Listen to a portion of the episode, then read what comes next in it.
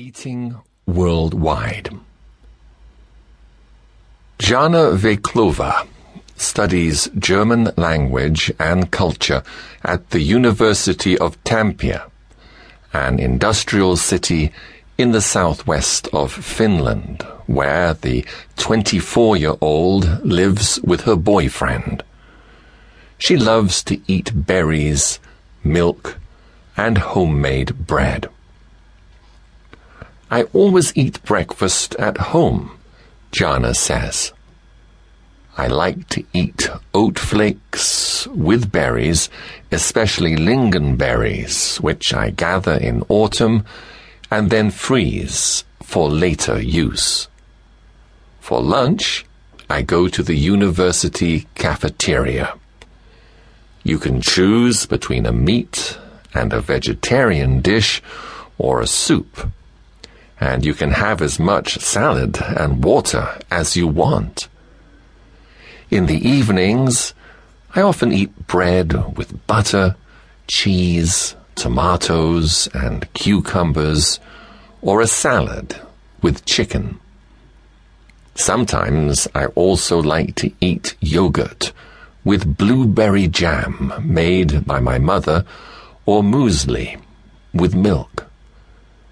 In the autumn, I eat baked apples. In the winter, semolina pudding. From time to time, my friend and I buy a pizza.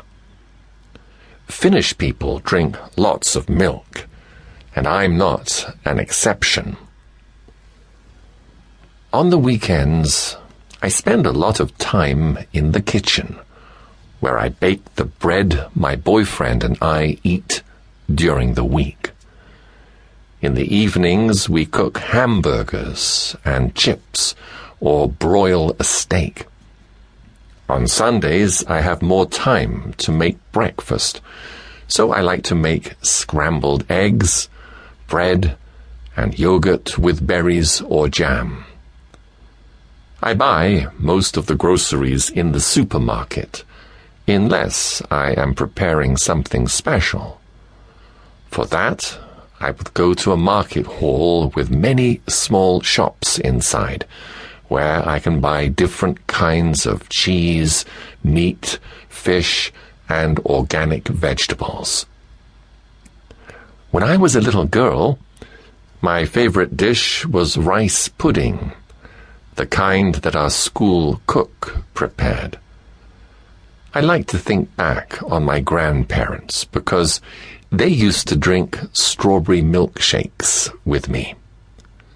To make them, they mixed fresh strawberries with cold milk and sugar.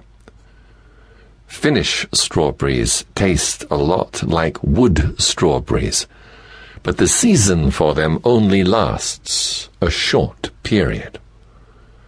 My favorite item in the kitchen is the freezer.